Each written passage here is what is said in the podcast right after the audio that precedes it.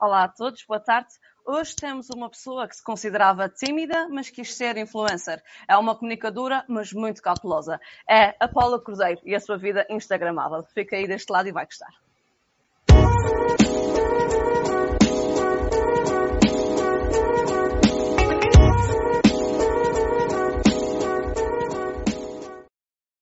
Olá Paula, boa tarde. Olá, Patrícia, boa tarde. Seja bem-vinda à nossa livraria. Obrigada que, pelo convite. Virtualmente, obrigada a nós por teres aceito e por estares aqui connosco nesta, neste fim de tarde de terça-feira. Nós estamos aqui, como eu disse bem, para falarmos do teu último livro, Vida Instagramável, que é o teu terceiro título um, editado, um mais recente. Uh, um livro que tem dado muito que falar por motivos uh, diferentes do que aqueles que os leitores à partida estavam à espera. Por isso eu pergunto-te o que é este ser livro e com que, que necessidades te levaram a escrevê-lo neste registro? Um, enfim, o, o, feedback que eu tenho tido do, dos leitores tem-me levado a pensar que eu não sei se o fiz propositadamente, se foi uma coisa inconsciente, mas o livro tem efetivamente texto e subtexto. Uh, a capa ser cor-de-rosa, o título ser vida instagramável, a própria ilustração da capa, enfim, tudo nos remete para um universo um bocadinho fantasioso, um universo muito cor-de-rosa, um universo até uh, um bocadinho candy pop do, do Instagram, aquele universo assim, até de alguma forma considerado superficial, e em alguns casos até mesmo bastante superficial, mas depois o livro uh, vai assim bem fundo uh, a um problema que muitas pessoas hoje enfrentam e que é a necessidade de sabermos quem somos, e aquela vontade que muitas pessoas têm quando se começam a questionar sobre quem são, de mudar de vida. E, o, e a história do livro é muito mais do que a questão da vida instagramável, uma história de mudança de vida e de um processo, nem é tanta mudança, é mais o processo da mudança de vida. Um, e como é que o Instagram teve aqui um papel nesse mesmo, nesse mesmo processo. Porque efetivamente teve. Uh, e, e, portanto, o feedback tem sido mais sobre a parte uh, de mudança de vida, de inspiração para mudar, de o que é que eu fiz para, para, para, essas, para essas mudanças que introduzi na minha vida. Não é um livro de coaching, não é nada disso, não é um livro inspiracional, é um relato muito pessoal.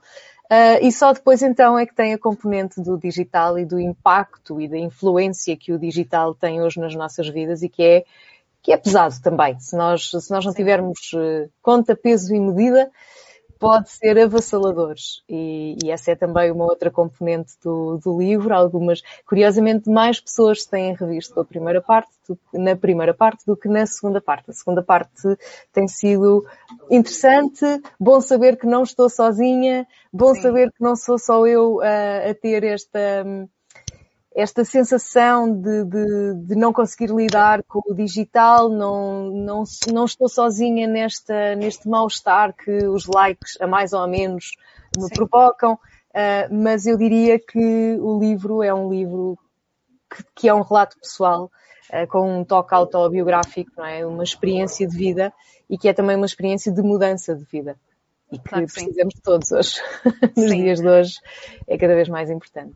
Exato. Uh, dizes uh, diretamente que não é um livro de coaching inspiracional, uh, mas uh, quando comecei a ler, partilho contigo que senti quase um bocadinho do, bah, do estilo desenvolvimento pessoal ou uma autoajuda, aquela questão de nós nos revermos.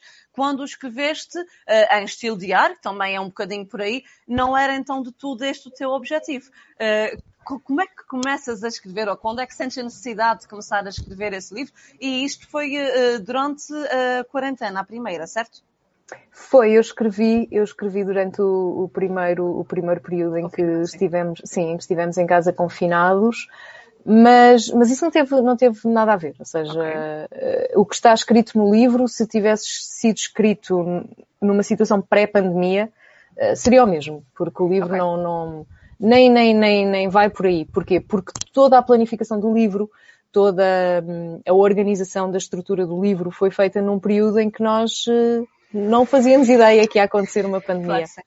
E portanto okay. a negociação, a negociação do livro uh, fez com que o livro tivesse um registro uh, em que não há qualquer referência à pandemia, não tem, não tem nada a ver. Sim, sim. Uh, infelizmente, a pandemia aconteceu, infelizmente o livro, o lançamento do livro também foi atrasado por causa da, da pandemia e do confinamento, mas, mas ele não tem nada a ver com isso. Como é que surgiu a ideia? A ideia surgiu porque há uma parte do livro que eu não sei se as pessoas percebem bem, mas há uma parte do livro que revela que eu andei como, como um agente infiltrado nos filmes de Hollywood. Eu fui mesmo agente infiltrado porque eu comecei o projeto urbanista e isto tudo tem a ver com, com a minha Sim. mudança de vida. Então eu, para mudar de vida, achei que estava tudo mal, a minha vida, isto, é, isto é, está tudo errado, tenho, tenho que mudar tudo. Sabes aquela, aquela coisa do Sim. calimero, não é? Sou, tudo me corre mal, não é nada disto. Sim. Mas eu não tinha razão de queixa, porque do ponto de vista pessoal, do ponto de vista familiar, do ponto de vista profissional, estava tudo bem. E quem olhava de fora só via sucesso. É aquela história do, uh, do CEO da multinacional que larga tudo e vai escalar o Kilimanjaro para se reencontrar. É literalmente essa história. Eu não era uh, eh, CEO de nenhuma multinacional, mas conjugava vários cargos uh, relevantes, é? cargos relevantes em instituições eh, públicas, cargos que me chegaram chegaram na altura certa da minha vida, mas que para aquilo que é habitual chegaram muito cedo. Eu aos 30 e poucos anos estava com cargos de, de grande, de grande responsabilidade. Uh, não foi isso que me baralhou, não foi. Foi simplesmente o facto de eu, num determinado momento da minha vida, sentir que tinha, que estava literalmente numa montanha e que fui apanhada por uma bola de neve gigante e estava com os meus braços a tentar parar a bola de neve, tipo, não, deixem-me pensar, não, não é isto que eu quero, para tudo, não é isto que eu quero. Sim. E a bola de neve continuava a rolar e eu estava dentro da bola de neve e a bola de neve era cada vez maior e cada vez mais importante, cada vez mais relevante e eu lá dentro tipo, alguém que me esteja a ouvir, por favor. E eu pactuei com isto tudo, eu aceitei, uh, eu dei sempre o meu melhor e obviamente que as coisas iam correndo cada vez melhor. Uh, mas houve um momento em que eu senti que não aguento mais, não é isto que eu quero não é isto que eu quero. Então decidi um, criar um projeto editorial online, porque estávamos em 2015 e nessa altura já ninguém pensava em fazer revistas em papel, não é? Um, além de que era uma forma bastante mais barata e execuível de, de pôr o projeto em marcha uh, sem qualquer tipo de financiamento ou apoio claro. ou, ou, publicidade e, portanto, uh, avancei avancei com o projeto chamado Urbanista, que era um, projeto editorial uh, de, de, de, lifestyle, tendências, mas a minha veia observadora da sociedade, a minha veia, de certa forma, também um pouco crítica da sociedade, a minha veia quase sociológica ou filosófica, o que lhe queiras chamar, Sim. da sociedade, fez com que o projeto derivasse imediatamente do, do lifestyle puro, do género, olhem que sapatos estão giros, olhem esta loja fantástica que abriu aqui no centro de Lisboa, para um, abriu mais uma loja e estamos aqui a estimular o consumo. Portanto, foi um bocado, era, era, as, as, agências com as quais eu trabalhei e as marcas com as quais eu trabalhei diziam que eu fazia exatamente o mesmo que as outras pessoas, mas de uma forma diferente. Okay. E eu pensei, de facto é isso. Há aqui algo de diferente neste, neste projeto. E associado a isto, havia a minha voz interior que queria muito lutar contra vários tipos de pequenos preconceitos. Um, eu, eu, fui aos grandes e aos pequenos, mas foquei-me naquela pedrinha no sapato que todos já sentimos na vida. Sim. Porque estás com um calçado que não é adequado à situação em que te encontras, porque fizeste um corte de cabelo e questiona o teu corte de cabelo, porque a uhum. roupa que tu tens vestida não sei o quê, porque o uso da tecnologia é isto ou aquilo, porque a tua idade não sei o quê, uhum. porque o teu estatuto social não sei o que mais. E eu peguei nestes pequenos preconceitos que minam a nossa confiança, que minam o nosso bem-estar, que, que, nos fazem duvidar de nós próprios. Eu peguei nisto tudo e fiz um, um caldo uh, ao qual chamei urbanista. E então o que eu fazia no urbanista era, no fundo, pegar naquilo que era a atualidade de, de, de lifestyle e, e, e trabalhá-la, trabalhar os temas da atualidade, mas trabalhá-la sempre numa perspectiva de uh, crítica que se faz à mulher, crítica, portanto, eu sou feminista e assumidamente feminista e, portanto, sempre fui muito por esse caminho. O, o peso do trabalho doméstico, portanto, a carga mental de que as mulheres são alvo, um, ehm, os preconceitos de que as mulheres uh, são alvo, um, a questão do peso da vida familiar ser quase sempre uma sobrecarga da mulher, uh, o equilíbrio casa-família, portanto, todos esses temas estavam presentes sempre no meu discurso. Uh, e isto levou a um grande crescimento pessoal, porque quando tu começas a dissecar as questões que te preocupam, quando tu começas a refletir conscientemente sobre as questões que te preocupam, começas a olhar para a tua vida de uma forma diferente e começas a querer limpar algumas uhum. coisas na tua vida. A roupa uh, e o estilo e a forma como me visto foi uma delas. Uh, a questão, uh, o preconceito em relação à tecnologia associado à idade uhum. foi outro porque os miúdos é que andam com os telemóveis e os miúdos é que usam os telemóveis para fazer vídeos e não sei o quê. E eu queria provar com o projeto urbanista que é possível hoje, quer dizer, na altura, hoje muito mais, não é? Queria provar que era possível em 2015 já fazer todo um projeto editorial de caráter profissional usando apenas um telemóvel. Na altura, um Sim. smartphone. Um, e, e, e, portanto, havia esse preconceito até dos próprios profissionais, tipo, ah, mas vais editar vídeo no telefone? Ah, mas isso não fica com tanta qualidade. Ah, mas as fotografias no telefone não são tão boas como as fotografias na máquina fotográfica. É, tecnicamente não são, de facto é verdade.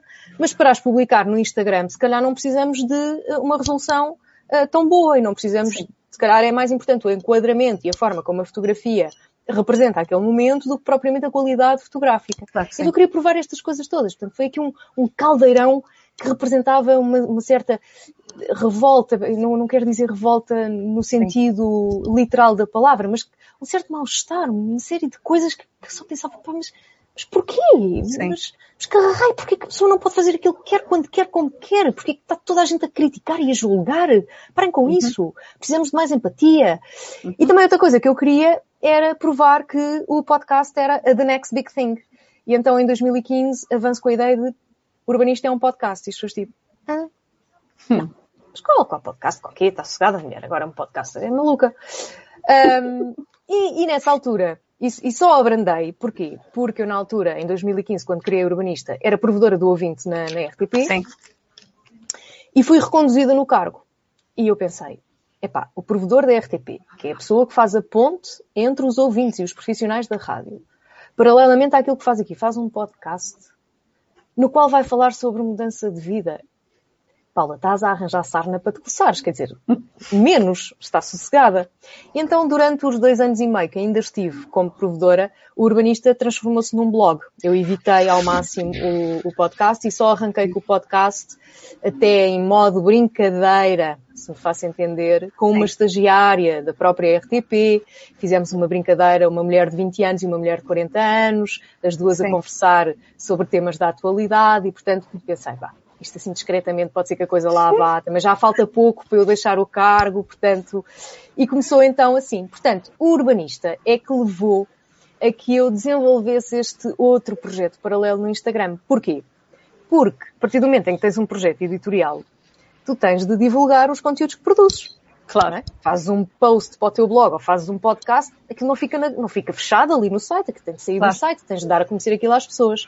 Então eu criei uma newsletter Uh, criei uma página no, no, Facebook e imediatamente pensei, hum, eu acho que isto no Facebook vai correr bem, mas vai correr ainda melhor no Instagram. O Instagram estava a começar em Portugal, estava a, a ganhar força em Portugal.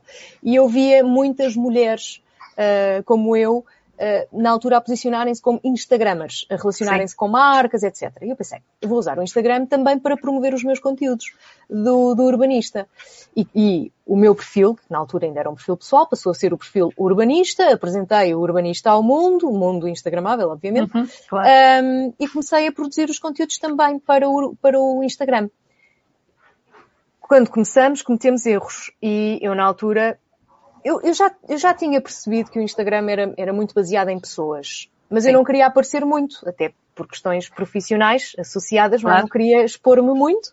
Então comecei a criar conteúdos para divulgar os posts do blog no Instagram. Mas o Instagram é uma plataforma que foi pensada para as pessoas estarem dentro da plataforma. Não é como o Facebook, que permite a colocação de links que levam para fora do Facebook. O Instagram nunca teve essa gente. O Instagram começou como uma aplicação de edição de imagens, as pessoas esquecem-se disto, mas o primeiro propósito do Instagram foi editar as nossas imagens de forma fácil, porque na altura tínhamos o quê? 3, 5 megapixels. As fotografias eram um bocado manhosas. provavelmente, Sim. provavelmente. Tá. Façam lá aí um andar um para trás de memória, um refresh na memória. As fotos em 2015 eram muito más comparadas com as de hoje. E então, o, e na altura, as apps mais populares eram as de edição de imagem. Os criadores do Instagram decidiram criar uma app de edição de imagem que permitisse também partilhá-las, porque todas as outras apps não permitiam a partilha. Portanto, editávamos e depois tínhamos que ir publicar ao, ao Facebook, por exemplo, ou ao Twitter. Então eles fizeram dois em um. Isto permite editar, daí os filtros que eles criaram, uhum. e permite partilhar.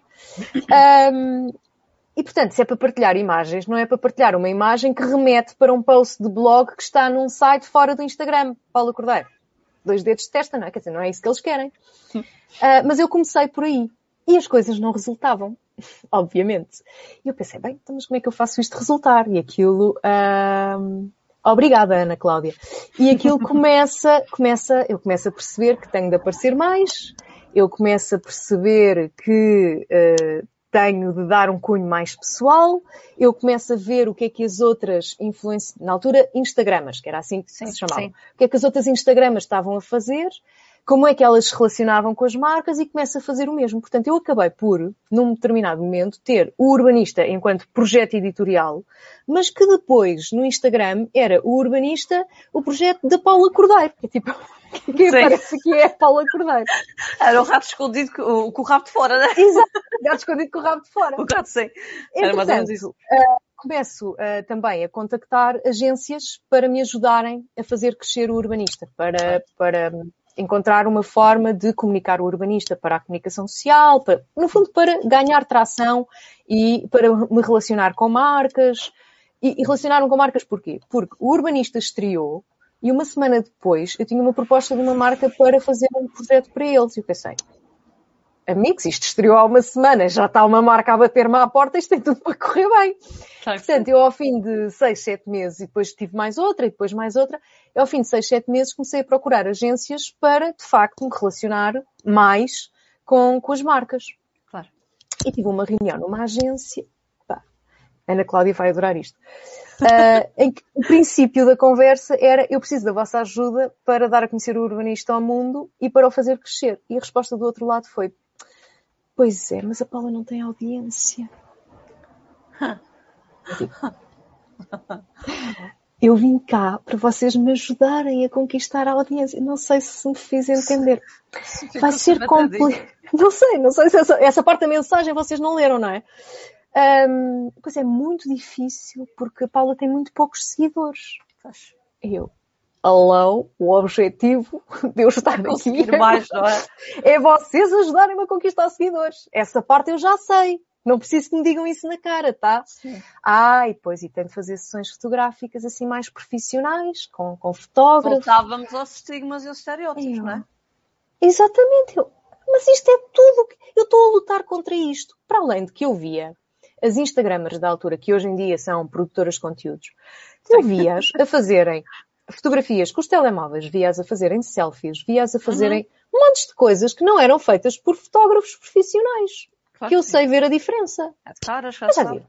Isto estão-me a gozar ou quê? Mas, mas pensam que eu sou o quê? Um papalvo que não sabe do que é que se está aqui a falar. Mas pensam que eu agora vão-me cobrar... Epá, tenham juízo. Epá, e nesse dia, essa reunião foi assim um bocado Ficou atravessada. Ficou-me atravessada, assim, tenho a impressão que isto vai ter que dar aqui uma volta. Passado um mês ou dois, tive uma reunião com outra agência. Aí a conversa era diferente. Pois, tens poucos seguidores, mas a gente vai arranjar aqui uma maneira de cresceres e tal. Mas olha, tu tens de investir no vídeo. E eu... Gente, qual foi a parte da palavra podcast? Podcast! Hum. Vocês não entenderam. Ah, não, pois isso do podcast e tal. E eu, ai, minha nossa. Nesta altura, nesta altura, para, para teres uma ideia, Patrícia, nesta altura, 2015, 2016, ali já na passagem para 2017, nos Estados Unidos, uh, já existiam podcasts que ganhavam mais, tinham maior investimento publicitário no formato podcast do que quando estavam na rádio. E já estávamos com um crescimento enorme ao nível dos podcasts na Europa. E nessa altura, eu, para além de provedora, para além de professora, era também consultora. E, portanto, eu estava muito dentro do que se estava a passar no mercado. E chamavam-me para reuniões e apresentações e discussões e consultorias em toda a Europa para eu dizer que tipo de podcast é que a rádio devia ter. Chega a Portugal e diz-me, ah, não, esse podcast, é pá, não, tens é de apostar no vídeo, tens de fazer vídeo, tens de ter um canal de YouTube. Eu. Eu não sei se vocês estão a compreender. Todo o meu percurso é na rádio. Portanto, Sim. a pouca audiência que eu conheço, que, que me conhece, conhece-me da rádio. Neste momento estou a terminar o meu mandato de provedora do ouvinte. Até vocês querem que eu faça YouTube? Então não sim. tem mais a ver com o meu com a minha marca, no fundo, com o meu sim, posicionamento. Um podcast. Não estou a entender o vosso problema. Claro que a conversa morreu aqui. Eu, a dada altura do, da reunião, uhum, sim, sim. Eu, na altura, tinha uma, uma pessoa que me ajudava. A pessoa olhava para mim do género, tipo, vamos embora daqui depressa. Porque, pá, só por sempre, não é? Pá, tu estás a falar português, eles estão a falar mandarim, vocês não se estão a entender, não vai acontecer esta relação. E foi aí que eu pensei, mal, vocês estão-me a provocar e eu não gosto de ser provocada, portanto, eu vou-vos provar que é possível fazer aquilo que eu quero, como eu quero e como eu estou a dizer é muito difícil estar na vanguarda. Em Portugal as coisas só acontecem 10 anos depois, até lá, sem compreensão por parte dos outros. Olha, Paula, tu estás fantástica, deixa-me interromper. Tu estás a fazer o meu trabalho todo. Ai, desculpa, Patrícia. Mas isso é, que, mas isso é bom, é, é comunicação nata, por isso, olha, estás ótima. Ah, não leves a mal, eu estou habituada a fazer estas coisas. Mas eu vou-te confessar, regra geral, os nossos convidados dizem assim, ai sim, coordena a parte dos comentários que eu vou-me focar a falar. Sem, meus ricos outros convidados, nada disso. Um beijinho para eles todos. Mas é, e então acho graça, porque também se calhar me revejo um bocadinho nisso, a gente dá para elas e faz tudo ao mesmo tempo. Exatamente. Depois a gente diz assim, Paula, pá, estou cansada, estou exausta. Pá, aquela conversa com letras lavadas, ah, pá, tô, hoje estou drained, não dá para mais nada. Estou mesmo. Né? mas não, mas é uma... desculpa. É sim, Patrícia, vou ser honesta. Isto de estar a ler os comentários é uma questão de hábito, porque quando há um direto no Instagram as pessoas vão comentando e nós temos de estar atentos. Eu dou aulas, portanto, este último claro. animei, quase dois, aulas online. Eu estou a dar a aula e os alunos estão imediatamente a comentar, a dizer, professora, fala, explique melhor não sei o quê e eu retomo e explico. Portanto, eu estou com um olho no burro, outro no cigano. Está um a olhar para ti, está outro a olhar para ali. e não usas óculos, eu é que os tenho, vê lá. Eu é que os tenho. Não, ainda não mas, uso. Mas, Ora bem, picaram-me. Picaram-me no sítio certo. E pensei, ai, ai, eu, ai, se eu não faço isto, ai, se eu não chego. Porque depois outra coisa que me estavam sempre a dizer é, pois, Paula, sabe, não tem sequer 10 mil seguidores. Aham. Uh -huh. Eu, se eu, eu sei isso, eu ainda sei ver os números, pessoal, Sim. eu sei que não tenho. E portanto, a meta dos 10 mil seguidores uh, era uma meta importante para poder ter o swipe up. Sim. Daí eu estabeleci como meta, assim, ah, eu não me chamo Paula, se eu dentro de, pá, não é amanhã, porque não é possível, mas é no mínimo tempo possível. É para ontem eu vou chegar aos 10 mil seguidores. Eu dou a volta a isto, eu faço o que tiver que fazer, mas eu vou chegar aos 10 mil seguidores. E depois quero ver do que é que me vão acusar. Não ter audiência? Então tenho 10 mil seguidores. Já sou uma micro-influenciadora. Amigos. Então o que é que eu fiz? Eu comuniquei ao mundo que Paula Cordeiro está apaixonada por isto do Instagram e vai tornar-se influenciadora digital. E mudou tudo, não foi? E o mundo acreditou. Até o meu marido. Vou contar-vos um segredo. Quando contamos uma, uma mentira, porque isto era um bocadinho mentira, eu não queria ser influenciadora, na verdade, eu, eu queria mesmo era chegar aos 10 mil seguidores para dizer a estas agências, migas, 10 mil seguidores e um podcast de sucesso. Exato. E então, quando, quando queremos fazer a coisa mesmo bem feita, para acreditarmos naquilo que nós sabemos que é altamente improvável, porque eu, apesar de eu influenciadora, eu a fazer tipo product placement. Olha, olha este, olha, recebi isto hoje. Já estou a ler e estou a adorar. Olá, amigos. Epá, eu não me via a fazer isto, pelo menos não durante muito tempo. Então eu tive que acreditar, tive que interiorizar isto. E para não falhar, não contei a ninguém. Ninguém. Nem o meu marido. E o meu marido questionava-me o tempo inteiro. Tipo, Paula, mas tu não achas que estás a perder um bocado de tempo com isso? Isso, isso não. Eu, não, não, não, não, isto está a correr muito. Não, isto agora vais ver. Ha, em menos de nada, isto vai ser um sucesso. Porquê? Porque em 2015, quando eu, quando eu pensei, tipo, quero mudar de vida, eu criei o projeto editorial urbanista, porque na verdade o que eu queria era voltar à rádio. E, em segundo lugar, o que eu mais queria, e ainda quero, é escrever. Escrever livros. Então o que é que eu fiz? Arranjei ali uma coisa que me ajudasse a reposicionar uh, profissional e socialmente para as pessoas me verem como alguém que, sim, tem um pé na academia, sim, uh, faz investigação, mas sim, também sabe fazer coisas que não têm nada a ver com aquilo. E sabe pegar num conteúdo e transformá-lo uh, num conteúdo transmédia, multiplataforma, di disponível nas redes sociais, no site, em podcast, em vídeo, porque depois também comecei a fazer vídeo, mas não no sentido de criar um canal de YouTube. Uh, portanto, esta pessoa sabe, sabe do que está a fazer e está a criar um conteúdo interessante. Orientar-se nos vários. Exatamente. Meios, o meu objetivo era, no fim disto tudo, escrever um livro, não sobre esta experiência, não, eu não sabia exatamente sobre o que é que ia ser o livro e, e tenho vários pseudo-projetos de livro que fui desenvolvendo ao longo do caminho, mas queria ganhar notoriedade e reposicionar-me profissionalmente para que as editoras olhassem para mim, não como a pessoa que escreveu a rádio e as indústrias culturais e a impressão digital, que são livros técnicos, Sim. mas como alguém que é capaz de escrever não ficção, um, ensaio, uh, e até ficção. E até ficção, porque ainda não, ainda não desisti da ficção. Portanto, uh, queridas agências, consegui tudo. voltei à rádio, depois, portanto, o primeiro passo foi, chamaram-me da, da Rádio Renascença para fazer um apontamento urbanista nas Sim. manhãs, todas as semanas. Foi, foi divertidíssimo, foi um, foram quase dois anos incríveis, uh, com, a, com a Carla Rocha.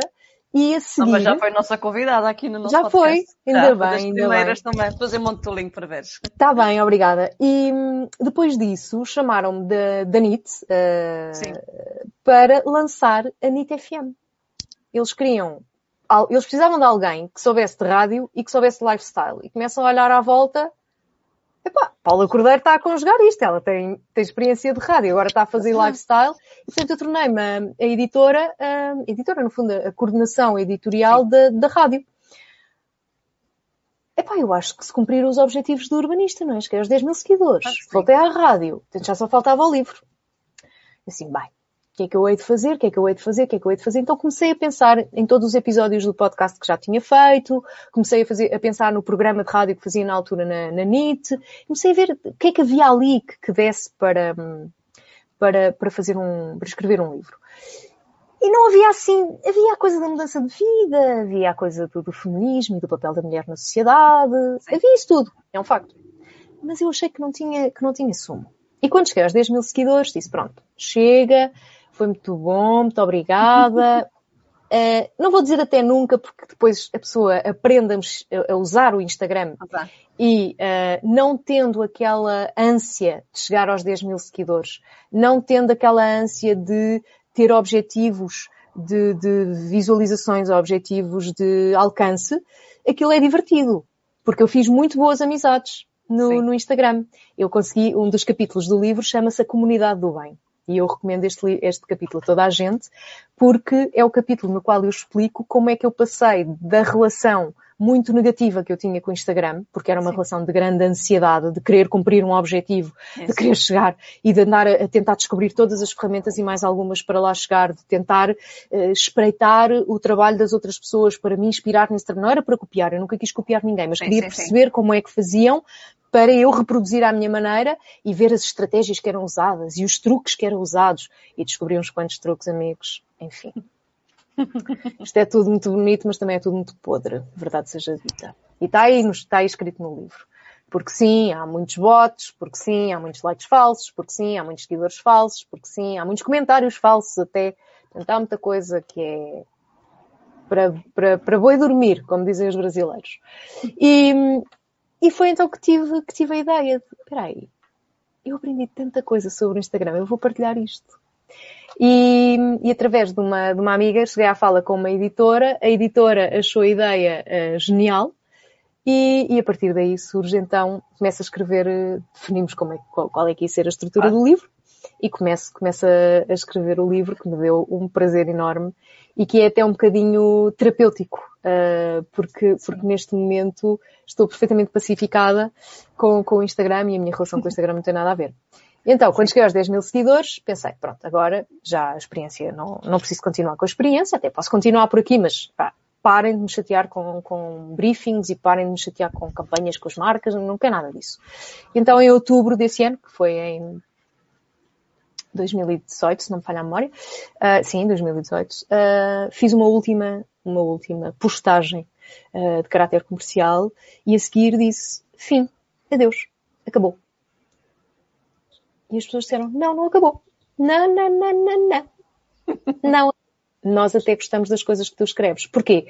Porque nos últimos tempos, portanto, como eu já sabia que já estava ali mesmo perto dos 10 mil, eu fui abandonando aquela postura de olá, sou influencer, uh, fui abandonando e fui sendo cada vez mais natural, cada vez mais eu escrevendo. E, e eu sempre escrevi sobre os temas que realmente me preocupavam. Claro. Uh, e as pessoas disseram, não, não, não, nós gostamos do que tu escreves, mantém-te aqui, vá lá. Eu recebi tantas mensagens, mas tantas, tantas mensagens, Patrícia, que eu fiquei, olha, olha, afinal, isto até teve mais sucesso do que eu imaginava. Então fui ficando, fui ficando, fui ficando, entretanto, uh, com o, o, contrato do livro, digo, pronto, olha, então agora uh, vou sair do Instagram. Não, não vais sair do Instagram. Então, tu agora, como autora de um livro sobre o Instagram, tu tens de estar no Instagram. Faz. Volta à pressão, inconscientemente, volta à pressão. Mesmo a sério. Mas eu não tenho nada para dizer, vou fazer o quê? Vou, vou contar que estou a escrever um livro? Sim. E vou passar cinco dias da semana a dizer que estou a escrever um livro. É, é isso. Ó oh, Paula, tu já inventaste tanta coisa. Porque eles entrando já sabiam a história, não é? Paula, tu já inventaste tanta coisa. Inventa mais uma.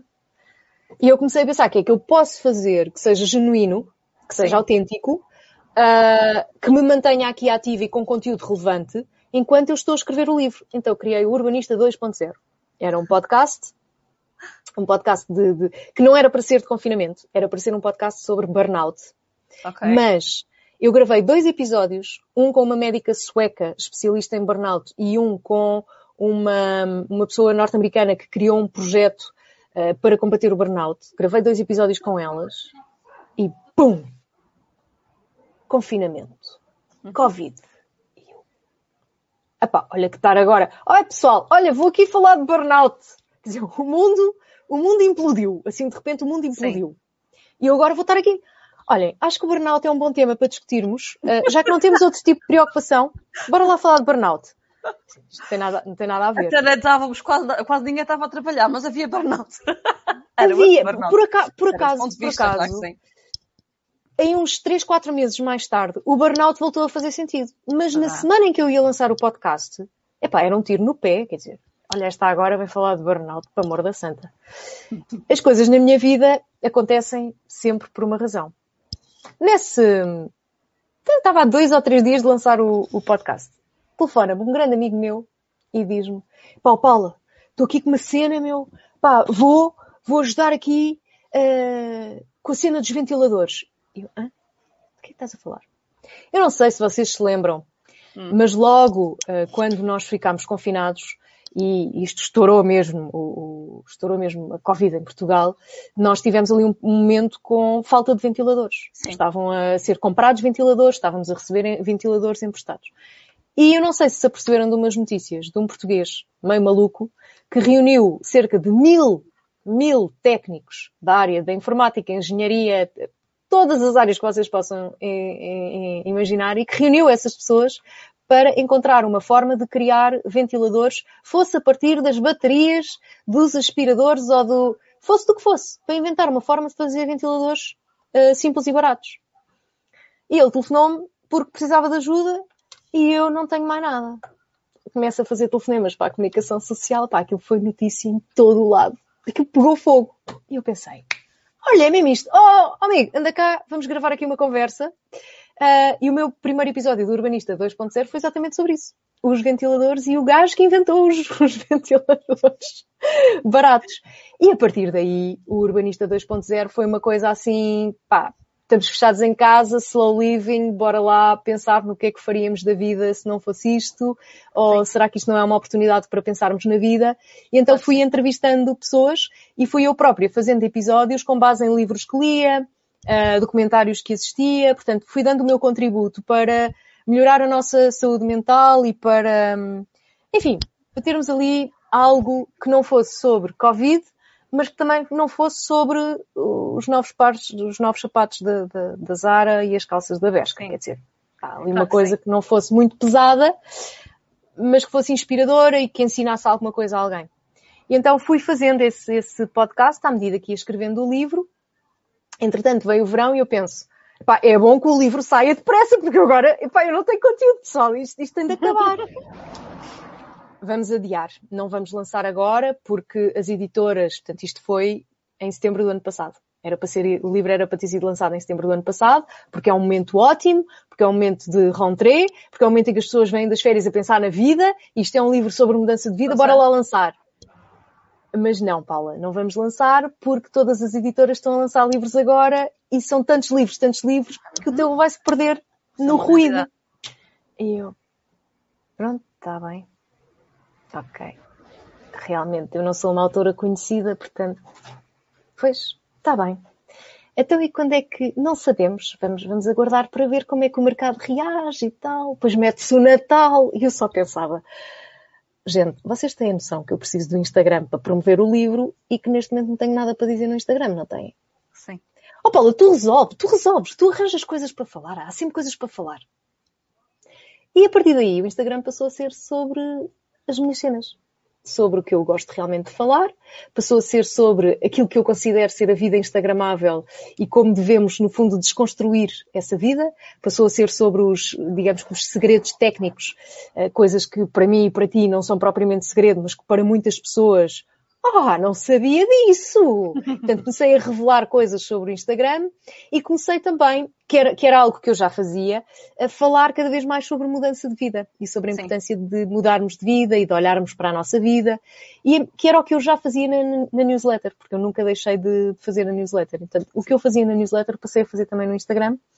Uh, e tem corrido bem. Olha, tem, tem corrido bem. Agora perguntam-me, então, vais continuar no Instagram ou vais sair? E eu penso, olha, vou continuar, vou, vou fazendo aquilo que me apetece, como me apetece, quando me apetece, sem, sem, qualquer tipo de pressão, sem. A única pressão que me coloquei nos últimos meses foi de promoção do livro, porque, claro. verdade seja dita, quem não aparece esquece. E basta eu estar uns tempos sem falar sobre o livro que as vendas baixam e, portanto, é preciso estar sempre a ativar a marca sempre a ativar o produto para as pessoas, para as não, pessoas se lembrarem. A parte é. do autor, sem dúvida, que não, não é, pode. É, é não muito, é muito importante. É mesmo. E portanto, agora vou falando do livro uh, e vou fazer aqui uma inconfidência, que agora no final de julho vou parar. Uh, mas não vou sair, vou só mesmo parar, porque, claro. epá, eu preciso descansar. preciso Sim. de uma pausa.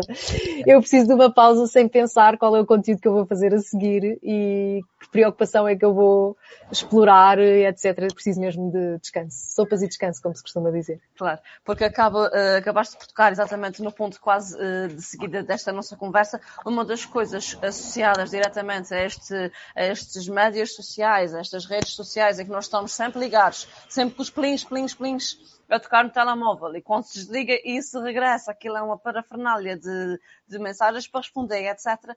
Tudo isto, apesar da importância e de, de, destas ferramentas, há todo um cansaço à volta que nos leva, às vezes, a querer desistir, não é? Eh, por isso, a minha, a minha próxima questão é eh, como é que também foste hum, lidando para tu própria não te sentires uh, cansada e com vontade de desistir, precisando da pausa que agora está a admitir, não é por aí, mas ao longo deste processo, o impacto que tu sentiste diretamente um, da fase menos positiva, vá, do mundo das redes Sim. sociais, como é que foi isto na tua vida e que testemunha é que podes dar para que nós, qualquer um de nós, uh, também saiba lidar Sim. com esta pressão sem deixar que ela seja uma opção?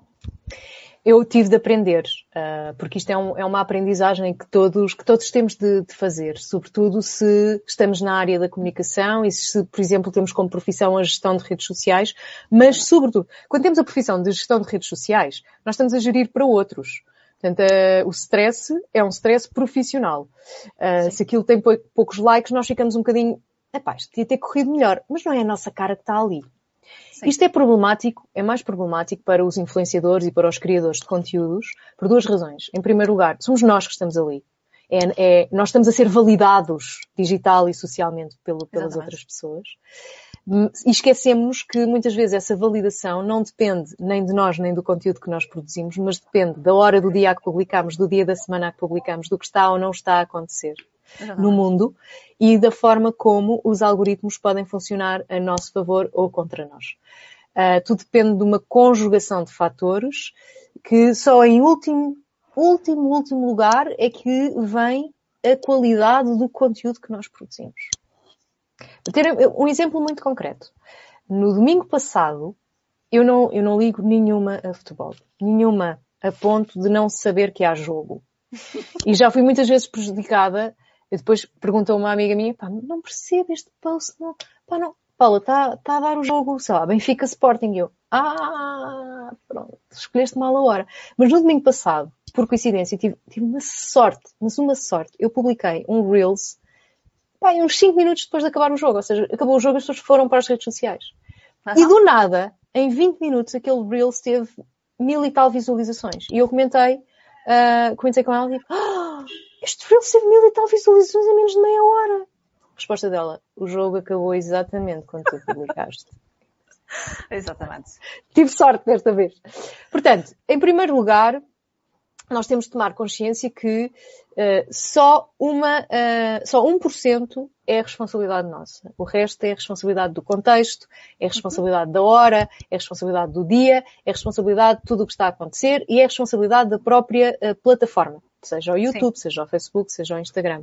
E no sentido em que, que é que eles estão a querer fazer connosco? Porque as pessoas têm de se consciencializar de uma coisa muito simples. Redes sociais são mais psicologia do que técnica muito mais. E aquilo atua no nosso cérebro de forma tão simples, tão simples numa lógica de punição, de estímulo e punição, que nós acabamos por, nós neste momento somos todos, não há exceção, somos todos parte de uma experiência social à escala global. E é uma experiência social que é de condicionamento eh, eh, comportamental. E este condicionamento comportamental pode ou não resultar em manipulação psicológica. Portanto, não é, uh, não é direto que ah, estão a manipular-nos psicologicamente. Não. Estão a condicionar o nosso comportamento. Quando eu escolho a hora da publicação, tendo em consideração um jogo de futebol, eu estou a ser condicionada em termos do meu comportamento. Só em última análise é que eu estou a ser manipulada porque sei que se fizer, se tiver este comportamento, psicologicamente eu vou ter uma gratificação. E os likes representam gratificação instantânea. E nós vivemos nesta cultura da gratificação instantânea. Portanto, esta tomada de consciência é muito importante. Eu, quando comecei, não tinha este conhecimento. Não tinha esta tomada de consciência. Não tinha. Eu fui aprendendo ao longo do tempo. Uh, e quando comecei, deixei-me deixei ir na onda e tive uma fase uh, complicada de, de, porque sou um bocadinho obstinada e eu queria, queria os 10 mil seguidores. Queria muito chegar aos 10 mil seguidores. E as coisas não acontecem do dia para a noite, temos de ter calma e muita paciência. E eu não tinha paciência. E eu queria as coisas acontecerem. E eu queria ter os likes. Eu queria ter aquilo tudo. Pá, queria, queria pôr o, o Instagram a bombar. E portanto estava o tempo inteiro a pensar naquilo, uh, a analisar aquilo, porque eu depois sou aquela pessoa que desconstrói o objeto para ver como é que ele foi construído. E houve um momento, devo, devo admitir, houve um momento em que eu achei que eu, Paulo Cordeiro, conseguia compreender todo o algoritmo do Instagram. Ocorreu-me, ocorreu-me que eu sozinha conseguiria compreender como funcionam vários algoritmos, porque eles não têm apenas um, têm vários, que são geridos por inteligência artificial, que é só uh, centenas de milhares de vezes mais rápida que o pensamento humano. Portanto, sim, uh, por isto, por isto, por esta obstinação e esta teimosia e esta dedicação extrema uh, ao Instagram, mas também por uma situação profissional que estava a acontecer na minha vida e sobre a qual eu não falo no livro, um, eu tive um burnout. Portanto, eu tive ali um momento em que fui literalmente com a cara ao chão. Felizmente foi numa época do ano em que eu tive a possibilidade de desligar e eu desliguei à força, porque eu estava tão cansada, tão cansada, tão cansada e tão alucinada da cabeça que eu achava que, não, férias, não, não é preciso férias, não, não, não, não, não. Eu vou continuar a fazer coisas, não, não, não, não. Pá, e a minha família viu que eu estava mesmo, que eu não estava bem, fisicamente, eu estava doente, estava, estava mesmo fisicamente doente, com, eu nem sei o que é que tive, mas eh, tomei três antibióticos e continuava doente, portanto foi, foi mau, foi, foi bastante mau. Uh, e assim que, que melhorei, uh, o meu marido falou com os meus pais e disse, pá, vamos de férias, vamos todos de férias, estamos todos cansados, a Paula tem estado super doente. E eles marcaram uma viagem para, para Cuba. E fomos para uma ilha, um Caio, Caio Coco, Caio, nem me lembro qual foi. Nessa altura estava muito. E chega, e chega ao hotel e pego no telefone, tipo, ah, não tenho wireless. Tem de se pagar. Bem, deixa ver. Então, o wireless gratuito simplesmente nem abria páginas. Nem abria. Nem, nem, nem dava para abrir. E o, e o pago era mesmo caro. Comecei a pensar. Se calhar isto é uma mensagem do universo Sim. a dizer desliga, mesmo. desliga. E então o que é que eu fiz? Pusei o telefone, desliguei-o. Tinha. Uh, ah, pior, eu não conseguia ligação à rede de telefone. Portanto, o meu telefone estava literalmente morto. O meu marido tinha. Eu estava com os meus pais. Portanto, epá, o círculo, o círculo mais próximo estava ali todo. Eu não, eu não precisava não comunicar com o mundo. Daquilo. Sim. Eu disse, pá, tu tens telefone. A minha mãe consegue. O meu pai também não conseguia ligar-se à rede e a minha mãe conseguia. Epá, temos dois telefones. Tá bom. Pusei o telefone, guardei o telefone, nem o usei como máquina fotográfica, usava do meu marido e o da minha mãe. E tive nove dias completamente desligada do mundo. E foi aí que me caiu a ficha. Sim. Em relação ao que eu andava a fazer a mim própria. Uh, e pensei, quando voltar, isto, isto tem que mudar. Eu, eu, quero chegar aos 10 mil seguidores, mas eu, eu quero lá chegar, não é? Não quero, não quero ficar pelo caminho eu própria. Sim, Portanto, uh, e aí mudei um bocadinho o, o, ângulo e assim que cheguei aos 10 mil seguidores, por isso é que eu disse, pronto, acabou. Acabou porque eu não quero mais isto para mim. Uh, do ponto de vista profissional, as coisas também depois resolveram-se, melhoraram e, e a vida continua. Por isso, há também um capítulo sobre como não se faz e como não se faz, e eu aí uso mesmo o exemplo, o meu exemplo pessoal, claro. para poder ajudar outras pessoas que estejam nessa, nessa fase. Mas, burnouts, uh, burnouts uh, à parte, Uh, nós, uh, nós podemos e devemos aprender a, a usar uh, as redes sociais de uma forma que seja a nosso favor. Eu digo sempre, aprender a usar para não sermos usados. Porque Mas... o próprio smartphone tem muitas funcionalidades que nos ajudam a gerir o nosso tempo uh, online e o nosso tempo com estas ferramentas. Porque hoje em dia está tudo aqui, não é? Nós telefonamos, enviamos mensagens, vemos uh, os mapas, compramos comida, uh, uhum. respondemos a e-mails, está tudo no, no, smartphone. E nós acabamos por passar a maior parte do nosso dia com isto nas mãos. O que significa que temos de aprender a lidar e aprender a gerir. Regra Sim. número um, nunca dormir com o telefone no quarto. Agora as pessoas dizem, ah, mas eu já não tenho despertador. Olhem, eu também não. Portanto, eu quebro esta regra uso o telefone como despertador, mas assim que chego ao quarto, eu ponho o telefone em modo avião.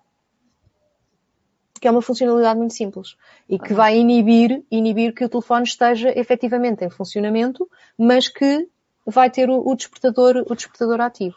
Outra funcionalidade muito, muito importante são os números preferidos, favoritos, eh, próximos, enfim, uh, dependendo se é uh, iPhone ou, ou, ou Android, o nome vai ser diferente.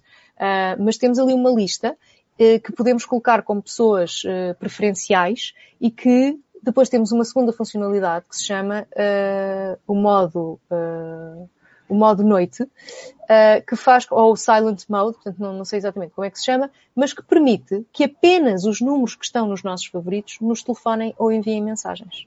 Todos okay. os outros, a pessoa liga, Se eu estiver com, com o Silent Mode ativo, tu ligas para mim, Patrícia, desculpa, não estás nos meus favoritos, desculpa. Um, ligas para mim, ligas para mim e vais estar desligado. E isso é meio caminho andado para estarmos em sossego.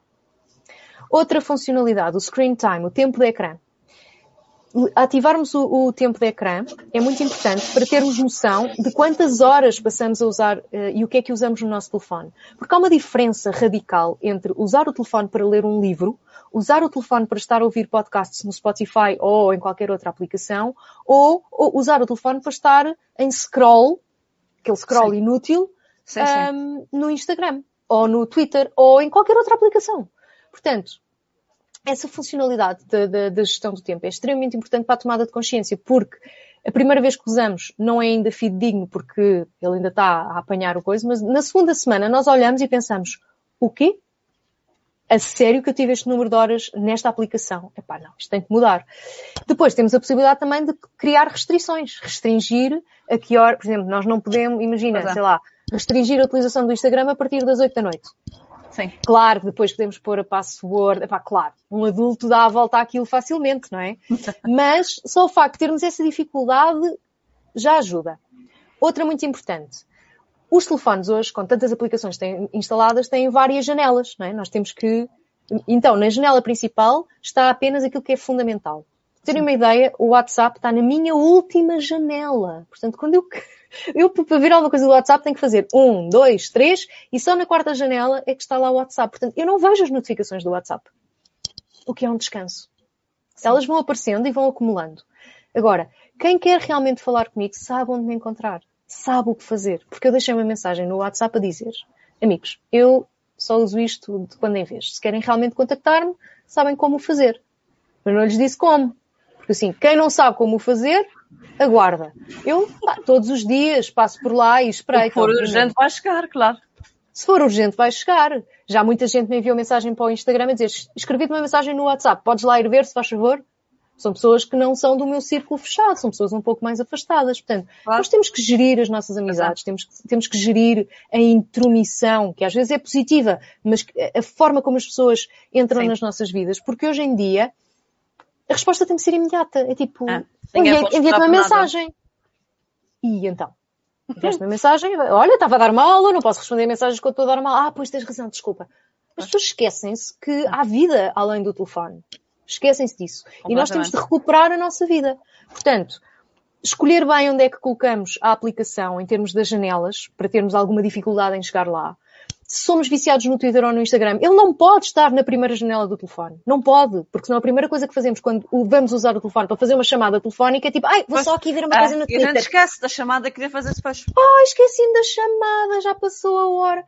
Pá, quem nunca? Atirem é pedras, quem nunca, a quem nunca isto aconteceu. É Temos mesmo. aqui outras. Temos. E, é é a enche se mata. É, a Ana Cláudia vai-nos dar outra pergunta. Ela diz-nos: está, está-nos a sair do pelo essa experiência social. Tem havido grandes problemas a nível social e psicológico devido às redes sociais fomo, depressão, ansiedade e extensão de regimes políticos autoritários, aumento de discurso de ódio, etc. Às vezes penso que seria bem melhor não existir redes sociais. Eu ia te perguntar isso. Achas que o mundo de hoje em dia, obviamente, seria diferente, seria melhor sem redes sociais? Não, não seria. Porquê? Não seria. Uh, e aqui eu vou buscar a resposta, a resposta ao comentário, neste caso, da Sandra Fernandes, que diz precisamos mesmo é de quem nos acompanhe e não de quem nos siga. Como digo aos meus filhos, tudo o que é em excesso mata. Até muita água nos afoga. A Sandra Fernandes é a nossa altura, a altura das vezes lavadas, e é uma presença assídua nessas Sandra, conversas. muita água nos afoga de alguém que está numa ilha é só irónico, mas eu gostei. É eu gostei irónico, muito dessa, dessa ironia. Mas é verdade, Epá, é um bocadinho por aí. Eu acho que uh, as redes sociais, uh, o que têm de bom, também têm de mau. O grande problema não está. Enfim, o problema está nas redes sociais, sim, mas o grande problema está em nós. Está em nós e na nossa bebedeira. e expormos-nos, desculpa, de, desta maneira, não é? Desta maneira. Patrícia, eu uso muitas vezes esta, esta comparação. Quando nós temos ali uh, 16, 17 anos, o que mais queremos é chegar àquela fase uh, da faculdade ou para cima dos 18 para começar a sair à noite e beber e experimentar as cenas, entrar na loucura da noite. Então as primeiras vezes que o pessoal sai à noite apanha com cada carraspana e aguenta-se. Na manhã seguinte está tudo bem. Porquê? Pá, estamos ali no, no, fim da adolescência, estamos ali firmes e irtes, aquilo, aguentamos tudo. Mas depois, com o passar dos anos e com, uh, com o excesso de, de, de, tudo da vida, passar dos anos, quando bebemos, percebemos que ficamos com uhum. ressaca. Então ganhamos consciência. Então, quando pegamos no copo, pensamos, hum, já bebi dois, se calhar fico por aqui que eu amanhã não quero estar com dor de cabeça. Portanto, nós aprendemos à nossa custa a gerir a nossa relação com o álcool.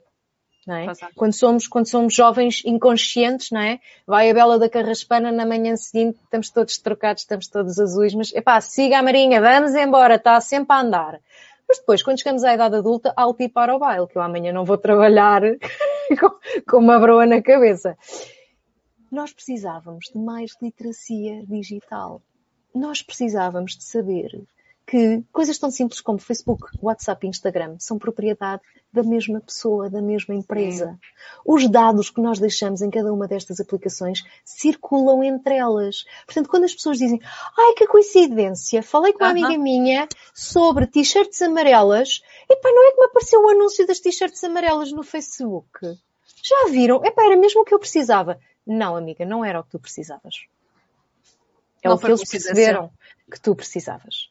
Para além disso, há uh, a inteligência artificial e as, as formas como, como estas aplicações têm vindo a ser desenvolvidas chegaram ao ponto que já conseguem ler o nosso rosto, já conseguem uh, captar as expressões faciais. E, portanto, o que acontece é que, através da captação das expressões faciais, conseguem perceber se um determinado tipo de conteúdo nos deixa felizes ou infelizes. E conseguem também catalogar, categorizar o tipo de comportamento que nós temos quando estamos infelizes. Exemplo, quando eu começo a ver muitos posts que me deixam infeliz, a Sim. seguir eu compro uma t-shirt nova. Então o que é que vai acontecer? Vão hum. dar-me conteúdo que me deixa infeliz para estimular mais a compra de t-shirts. Não vão fazer o contrário. Não vão mostrar conteúdo que vá contrariar a minha infelicidade. Vão estimular a minha infelicidade para motivar o consumo. Porque é estas aplicações, porque na verdade, nós achamos que isto, isto é tudo é espetacular, pá, isto vai ligar as pessoas. Não. Sim, mas não é só, nem de tudo. Não, eles não são a Madre Teresa de Calcutá. Também não são a Santa Casa da Misericórdia. Eles existem para ganhar dinheiro. E como é que ganham dinheiro? De várias formas ganham dinheiro porque somos nós que produzimos o conteúdo. Portanto, eles têm Sim. zero esforço de produção. Ah, Imagina bom. que amanhã o mundo inteiro fazia greve, o mundo inteiro. Todos os utilizadores do Instagram faziam greve. Qual era o conteúdo do Instagram? Zero. Zero. Era requentado. Era do dia anterior. Era o. Sim, só havia um conteúdo. Isso. Ah, isso já é adulta, já é velho. Já, já não é, é velho. jornalismo que é tudo velho. É, não, é, não. No conteúdo também. Ah, o meu livro já está. O meu livro já passou. Já. Não passou nada. Já é preciso um novo. Já é preciso um novo. Já Sim, é preciso já estou bem caro, já estou bem caro, mas uh, não passa nada. um, portanto, o que, o que acontece é que nós produzimos o conteúdo. Eles produzem para aí um post por dia e é quando é. Portanto, se sim, nós não sim, produzirmos, sim. não há conteúdo. Logo, já estamos uh, a ser roubados, não é? Já estamos a pagar alguma coisa. Uh, por outro lado, todo o conteúdo que nós produzimos, toda a informação que nós deixamos em circulação é categorizada e ao ser categorizada vai ser depois uh, organizada em categorias, categorias essas que são comercializáveis. Existem, digamos que, um, mercados para o investimento publicitário e as diferentes categorias estão lá. E os anunciantes olham e digam, pá, eu quero este tipo de pessoas, vou anunciar neste tipo de categorias e vou fazer este tipo de investimento. Não, eles não compram a Paula Cordeiro, a Patrícia Carreiro, a Sandra Fernandes. Não, não é nada disso. Nós fazemos parte de categorias. E depois as coisas acabam por, por vir ter connosco. Uh, para além disso, ainda ganham dinheiro de outra forma. Não é? Ganham dinheiro porque nós também pagamos para que o nosso conteúdo tenha alcance e visibilidade. É mesmo. Qual é a parte em que as redes sociais são boas para nós? Porque nos permitem ligar uns aos outros? Pois. Nós, como é que nós nos é ligávamos é parte, anteriormente? Lá está, e qual é a parte, ou porque é que nós continuamos e insistimos em continuar por lá? Já não sabemos viver sem eles? Gratificação sem instantânea. Gratificação instantânea faz-nos sentir incrivelmente bem. Há cinco razões pelas quais as pessoas partilham conteúdo. E esta, esta, esta partilha é válida para a internet ou para as redes sociais. Uma das razões é porque é fixe. Faz-nos parecer bem. Tipo, olha, ela encontrou este, esta coisa e partilhou aqui na rede. Pá, ela é uma curadora incrível. Por outro lado, Uh, sabemos que vai uh, fazer sentir bem as outras pessoas, estamos a ajudar e nós, o ser humano, uh, inerentemente tem vontade de ajudar. Depois, temos vontade de informar, passar informação. por outro lado, temos também vontade de influenciar.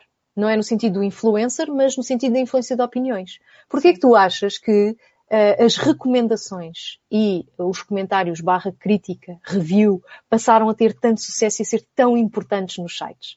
Um dos sites que uh, mais vive com a nossa experiência é o Google, porque todas as empresas precisam de estar no Google uh, e nós acabamos por fazer a review daquela empresa, sobretudo se forem restaurantes e, e, similares, acabamos por fazer a review e estamos a dar, estamos a fazer, é o, é o 5 em 1. Portanto, aquilo, fazermos aquilo deixa-nos felizes. Sim. Como é que nós vivíamos antes? Epá, vivíamos, vivíamos bem. Repara, nós vivíamos bem. A diferença é o alcance. Nós antes tínhamos um, um, pá, tínhamos um pequeno microfone uh, para falar e éramos ouvidos lá na rua. Nós hoje temos um megafone que nos permite chegar a qualquer rua de qualquer parte do mundo. Mesmo. A diferença é só esta, é só o alcance que nós temos, é a amplificação da nossa voz. Isso é altamente sedutor. Sim. É altamente sedutor tu teres pessoas que estão na outra parte do mundo a ouvir o que tu tens para dizer, sejam portuguesas ou estrangeiras. Mesmo. É muito gratificante e, portanto, nós trocamos, nós trocamos a nossa uh, privacidade e a nossa liberdade, sobretudo a nossa liberdade, por este pequeno prazer. Sim. É o nosso guilty pleasure atual. É, que depois consome, consome, consome. E que depois, e depois acaba por ser uma. Repara, se tu hoje quiseres sair das redes sociais, começa a ser problemático, porque eu preciso das redes, do Instagram para promover o meu é livro, é eu uhum. preciso do Instagram para promover uh, os meus cursos, eu preciso do Instagram para não sei o quê, eu preciso do LinkedIn para me posicionar, eu preciso de estar aqui para não sei o quê. Portanto, as montras hoje são estas. É verdade. E nós acabamos por, inevitavelmente, estar dependentes destas montras. Agora, temos é de aprender a lidar com elas. Nós temos de estabelecer, por exemplo, temos de estabelecer horários e respeitar esses horários. Sim. Nós não podemos estar o dia todo a espreitar o Instagram. Nós vamos ao Instagram. Se vocês olharem, há, há exceções, há dias que são exceções, mas olhem para o meu perfil e olhem para os meus stories e vocês vão encontrar um padrão. Vocês vão encontrar um padrão. Eu publico de manhã, depois publico ou ao almoço, ou a meio do dia, ou mais para o fim do dia, e eventualmente à noite. Ou seja, eu tenho ali, depende depois da forma como eu organizo o dia, mas eu não estou o dia todo a publicar. Sim, é uma loucura. Eu faço de manhã. E sempre à espera do comentário, para responder na hora e para a pessoa não esperar, não se pode entrar nesse sistema. Não, não. É, se vamos publicar no feed e se queremos ter alcance, epá, temos que baixar a cabeça e fazer o que a aplicação quer. É muito sim, simples. Sim, Nós temos sim. de chegar. Uh, posso, Ana Cláudia, posso dar, sim, senhora. Uh, é um tema que eu gosto. Ou seja, vamos lá. Se nós queremos, nós queremos ter alcance para as nossas publicações no Instagram, é muito simples. Temos que chegar mais ou menos 20 minutos antes e relacionarmos com outras publicações, publicar stories, depois então publicar no nosso, no nosso feed, continuar em relação através de mensagens ou através de comentários nas publicações dos outros. Porque isto é muito simples. As redes sociais são redes, portanto, uma ligação social. Social vem de socializar. Claro. Aquilo não é para chegar e largar a bomba. Tchau, obrigada, adeus. Não, aquilo é, aquilo é como chegar ao café. A gente não entra no café sem dizer boa tarde aos amigos que lá estão. Sim. Não é? Imagina, vais beber a bica ao café onde vais todos os dias. Entras, não olhas para lado nenhum, vais direito ao balcão e dizes um café, se faz favor, dão-te o café, bebes o café, sais. Mal criado! Tu tens de entrar. Portanto, usem, pessoas, é? usem a metáfora do café. Tu tens de chegar ao café, mostrar é que chegaste, falares com todas as pessoas que estão ali, vais, pedes o café. O café é a tua publicação. Ficas lá. Porque o senhor que te serviu o café quer te dizer coisas. Ficas lá. E ao mesmo tempo, viras-te para trás e falas que o gajo está naquela mesa, que o outro está noutra mesa, vens, a, vens cá fora à rua, falas com voltas para dentro e continuas a falar. Portanto, tens que usar as várias funcionalidades. Vais publicando stories, vais partilhando um, posts de outras pessoas nos teus stories, vais enviando mensagens, vais comentando, vais deixando likes. Só depois, uma hora e meia depois, é que largas aquilo. É, e olha é o lá que as é. páginas que não se liam nesta hora e meia, não é? Quer dizer. E as queres, conversas queres. presenciais que se tinham, lá está. Patrícia, isso acaba por fazer isto é falta. muito simples. É muito simples. Queres, é assim que funciona. Não queres, largas a tua bomba, vens-te embora e fica o Deus dará. E depois logo se vê. Agora, depois não te queixes com falta de alcance. Sim. E não As marcas se vierem fazer comentários, odiosos. E nem sequer te apercebes, não é? Exatamente. Às vezes também acontece. Uh, eu faço isso, mas não é por timidez, não é por ser mal criado. Mas no Instagram não podes, no Instagram não podes ser tímida, no Instagram tens mesmo de falar com as pessoas. Ora bem, comentários de ódio. Eu tenho muita sorte de, só uma vez na vida, é que fui vítima de bullying virtual. Uh, e foi na altura que era provedora e a coisa não deu, não foi para tribunal porque não calhou. Foi um comentário muito maldoso, muito ordinário, muito feio que, que me foi feito, que, que, eu nunca mais esqueci. Porque isto fica cá. Nós nunca Sim. mais esquecemos. Portanto, agora imaginem aquelas pessoas que são vítimas Sim, muito de muitos comentários. Sim, Porquê? Porque estas pessoas que fazem estes comentários maldosos, estes comentários de ódio, são pessoas que não estão bem com elas. Claro. São pessoas muito inseguras. E, portanto, uh, raramente o comentário é sobre a ideia e normalmente é sobre a pessoa, portanto partem logo para a estupidez. Sim. Eu não entro no jogo de partir para a estupidez. Portanto, eu uh, afasto-me. Eu tenho a sorte de não ter que lidar com isto. Até hoje foi uma vez e eu, com o cargo que tinha, eu não pude lidar. Pois, pois. Eu, eu tinha, claro. tinha, tinha-lhe chegado a roupa ao pelo, mas tive que me manter distante daquilo, fiquei calada e ficou-me atravessada até hoje. Uh, mas algum dia hei de cruzar-me com a pessoa. Eu, epá, karma Sim, is a bitch only if you are a bitch. Portanto, quem cospe, quem cospe pode para lá para cima, normalmente leva com ela na testa, digo sempre. Mesmo. Normalmente. E algum dia, algum dia, hei de ter a oportunidade de lhe dizer o que me disse a mim. Sim, mas estas plataformas também são muito, além destes comentários odiosos, já também aquela paranoia de mandar bocas e de publicar umas coisas do tipo a vida dá e a vida lá, a vida traz. Uh, não e é? os gurus, os gurus. Sim. Vocês vão, Posso fazer promoção ao meu, pró próprio podcast? Pois já sabes, estamos aqui para isso também, vamos embora. Conta aí. Então, eu decidi, eu decidi transformar o livro Vida Instagramável num podcast. Chama-se Podcast Instagramável. São 15 episódios com 15 convidados e são 15 minutos cada episódio. Eu vi próximo... essa parte dos 15 minutos para dizer, isso é muito bom para quem está sempre a dizer que não tem tempo. Para aí, são só 15 minutos. Muito são bom. só 15 minutos, por amor de Deus. Portanto, o próximo é sobre as alterações no Instagram. É um episódio que não estava planeado, mas é, o tema está tão, tão quente que, que eu vou, estou a acabar esse episódio. Mas a seguir vem um sobre os gurus da era do vazio.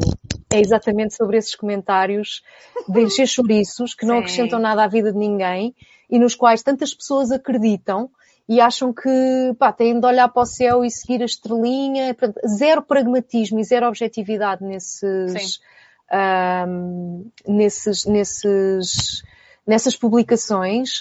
Uh, muito confia. Confia, está bem, a pessoa tem de confiar, não é? Mas também tem de trabalhar, senão a coisa não vai, vou confiar. Lá. Eu, eu vou confiar que a Letras Lavadas me vai convidar. E a gente convida-te, mas não foi por isso. Mas não foi por isso, não é? Não foi só porque claro eu confiar. Claro Portanto, é preciso fazer alguma coisa para além do confiar. Agora, voltando aqui ao, voltando aqui ao ódio. Epá, o ódio uh, é, é, é, muito complicado, porque quando nós somos figuras públicas, uh, quando nós temos posições que não são consensuais, nós estamos sujeitos e temos de aprender a lidar com isso. Uma forma é não ver, é protegermos-nos não vendo, e há muitas figuras públicas que não veem os comentários uh, de ódio de que são alvo, senão já tinham, já tinham desaparecido, não é? já tinham pirado. Não, já tinham Sim. pirado. Uh, e uma, uma regra da comunicação de crise é não responder à letra, porque aquilo vai escalar. Portanto, quando nós respondemos à letra, a tendência é para escalar. E depois existe uma ferramenta muito boa, chama-se bloquear. Vocês bloqueiam, eu sei, bloqueiam aquela pessoa, a pessoa cria um perfil falso e aparece como outra Sim. pessoa. E vocês bloqueiam outra vez. E vocês restringem os comentários. Há, há, publicações nas quais nós não podemos comentar porque os comentários ficaram restringidos. Nós podemos restringir quem vê as nossas stories. Nós podemos escolher para quem o nosso uh, perfil está, está aberto. É preciso abrir nós podemos... a consciência para isso. Para não, nós podemos... tão, não estarmos tão expostos a tudo e a todos. Exatamente, nós podemos eliminar seguidores. A pessoa nem sabe que nós o eliminamos. Nós podemos sim, bloquear sim. seguidores. A pessoa deixa de ver o que nós publicamos. Continua a seguir-nos, mas pensa que nós não estamos a publicar. Nada, exatamente. Portanto, nós temos de conhecer as diferentes plataformas nas quais estamos para as usar a nosso favor. Claro que sim. Usar no, em nosso benefício. Claro que sim. Nós não podemos ser vítimas não, não somos os bombos. As pessoas não vêm para aqui bater porque lhes apetece, porque estão mal com a vida, porque não gostam de nós, porque o cabelo não sei o quê. Não. O mundo precisa de mais empatia, mais Cada simpatia. vez mais inteligência e não inteligência artificial, obviamente. Exatamente, nós exatamente. Nós próprios. Exato. Exatamente. Nós já estamos a caminhar para o final da nossa conversa, Paula, mas há aqui uma questão que eu queria te perguntar ainda.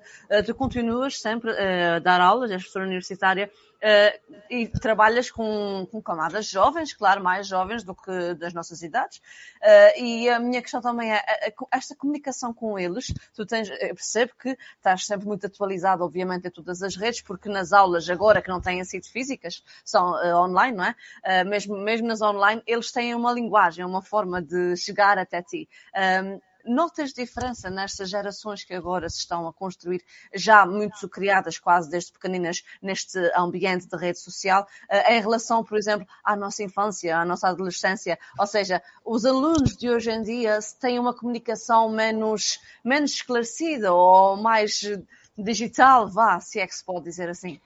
Olha, Patrícia, sim e não. Sim, é, é, é, paradoxal, mas eu vejo em muitos deles uma necessidade muito grande de, de não usar as redes. Uh, de okay. ver televisão em direto, de... Eu sei okay. que é paradoxal, mas eu vejo isto. E uh, muitos deles, muitos deles usam com alguma parcimónia. Aliás, uh, os, os, estudantes universitários em, em, épocas de trabalhos e épocas de exames não, não os vês na, no Instagram a publicar. E se fores verificar os perfis deles, vais ver que eles publicam bastante quando estão uh, de férias, mas também são muito seletivos naquilo que publicam. Uh, eles comunicam muito uh, através das plataformas digitais entre eles. Eles criam pequenos grupos e comunicam entre eles. Uh, não, não comunicam tanto publicamente. Nós somos muito mais desbocados Sim. e expomos muito mais do que eles. Eles reservam-se muito mais. Uh, eles têm já Isso muita. Há um sinal, talvez, de mudança é, de paradigma, não é? Eles têm, eles têm muita consciência que não podem enviar ah, uma, um nude assim a qualquer pessoa porque corre o risco que aquilo apareça a toda a gente. Eles, têm, eles já têm uma consciência maior do que nós, ou seja, eles saltaram daquela fase da bebedeira direto para a consciência de que não podem beber até cair. Portanto, eles, aquela fase da, da bebedeira doida que nós tivemos, eles não a têm porque sabem sabem instintivamente, porque, porque já conhecem isto desde sempre. E têm uma, pelo menos aqueles que eu conheço, não é? Sim, têm sim. Uma, uma consciência muito, muito interessante destas, destas ferramentas e da forma como elas eh, devem ser usadas. Obviamente, depois há exceções, há miúdos completamente viciados nisto, há claro. miúdas que. Mas uma coisa que, que está a acontecer que é, que é, que é, muito preocupante é as miúdas não são capazes de usar o Instagram, de publicar fotografias delas sem filtro e isto começa a ser preocupante, porque não se sentem... De, é. do esconder ou a do parte, A parte estética do, do Instagram é preponderante uh, nas jovens, uh, e estou a falar de raparigas de 20 anos, elas não se sentem confortáveis em expor-se exatamente como são. Portanto, usam sempre um filtro. Isso sempre aconteceu, mas agora há uma hipótese de camuflar. Agora é pior. Não é? Agora é pior. Uh, agora é pior. Nós sempre tivemos as nossas inseguranças, claro. mas era diferente. Nós não íamos com full make-up para a escola. É isso mesmo. É? Nós não íamos com full make-up para a escola. Uh, elas não vão com full make-up para a escola, mas elas mas aplicam um filtro, mas aplicam um filtro nas, nas redes sociais. Porque se sentem se sentem inferiorizadas em relação Sim. a outras mulheres Sim. supostamente perfeitas. E elas sabem que as outras são supostamente perfeitas. Elas têm essa consciência, mas depois não conseguem. Uhum. Olha, uh, fico muito contente com esta abordagem que agora fizeste, porque há muito aquela ideia de que ai, os jovens não largam o telemóvel, não leem. E aqui a gente contraria muito esta ideia, porque há muita gente nova a comprar e os pais compram muito para os filhos e nota-se que continua a haver esse incremento. Por isso eu costumo dizer que provavelmente estas taxas de leitura no país não são revistas há muito tempo, porque há qualquer coisa que não, não está a bater certo. Obviamente que nós somos uma pequena livraria em Ponta Delgada, é tudo muito relativo, mas quando nós estamos um, euh, famílias que uh, vêm com frequência e fazem compras com frequência para todas as idades de, dentro da família, então a, a leitura. Isso quer continua, dizer qualquer coisa. A Sim. leitura continua a ser uma grande companhia, não são só os telemóveis, não são só as redes sociais. E se eles lerem e-books, paciência, estão a ler, é isso que interessa. Portanto, quando vens também com esta, com esta conversa, tu que és uma professora universitária e que tens vasto conhecimento e experiência neste campo, a dizer que os jovens não estão, sabem muito melhor do que nós fazer esse filtro, isto é um bom sinal, isso é uma vaga de esperança e eu acho que é Isto é uma, é uma... para o positivo. É isso mesmo. Sim, Patrícia, é uma generalização. Sim, sim, é, claro. É, muito difícil, é muito difícil falar sobre tecnologia uh, generalizando, porque há muitas, demasiadas exceções. Porque é, é, aquilo que eu digo sempre. Isto é, a é tudo é a mesma coisa, bonito. também falta de uma forma é. global, não é? Isto é tudo muito bonito, mas o grande problema da tecnologia e da adoção da tecnologia é que nós temos sempre pessoas a chegar. Estão sempre pessoas a chegar, das várias faixas etárias. Portanto, há sempre novos utilizadores, seja Sim, para plataformas. Muitos, temos muitos pais que jantam com o telemóvel lá depois queixam-se que os filhos também querem, não é? Quer dizer, é tudo muito relativo. Nós, os mais velhos, temos pais... aos mais Exatamente. novos, quer dizer. Temos pais que não leem e querem que os filhos leiam. Uhum. Não vai dar. Não vai, não dar, vai claro que não. É mesmo isso. Uh, e fiquei de facto com, de, de, preenchida internamente com esta informação e com, este, com todo o conteúdo desta conversa digital, mas muito verdadeira que nós tivemos aqui ao longo desta hora e um quarto. Por isso, partindo para a última uh, pergunta, que é também uh, o nosso um, clichê vá, do nosso podcast, eu gostava de saber, Paula, a nós enche-nos a alma termos conversas deste estilo e vermos como é que um livro pode chegar uh, tão além uh, às pessoas, independentemente de onde esteja. Por isso a pergunta é, Paula, a ti, o que é que te lava a alma? Olha, conversas como esta também, mas, hum, mas mensagens que eu tenho recebido e que não estava à espera de receber de feedback do livro.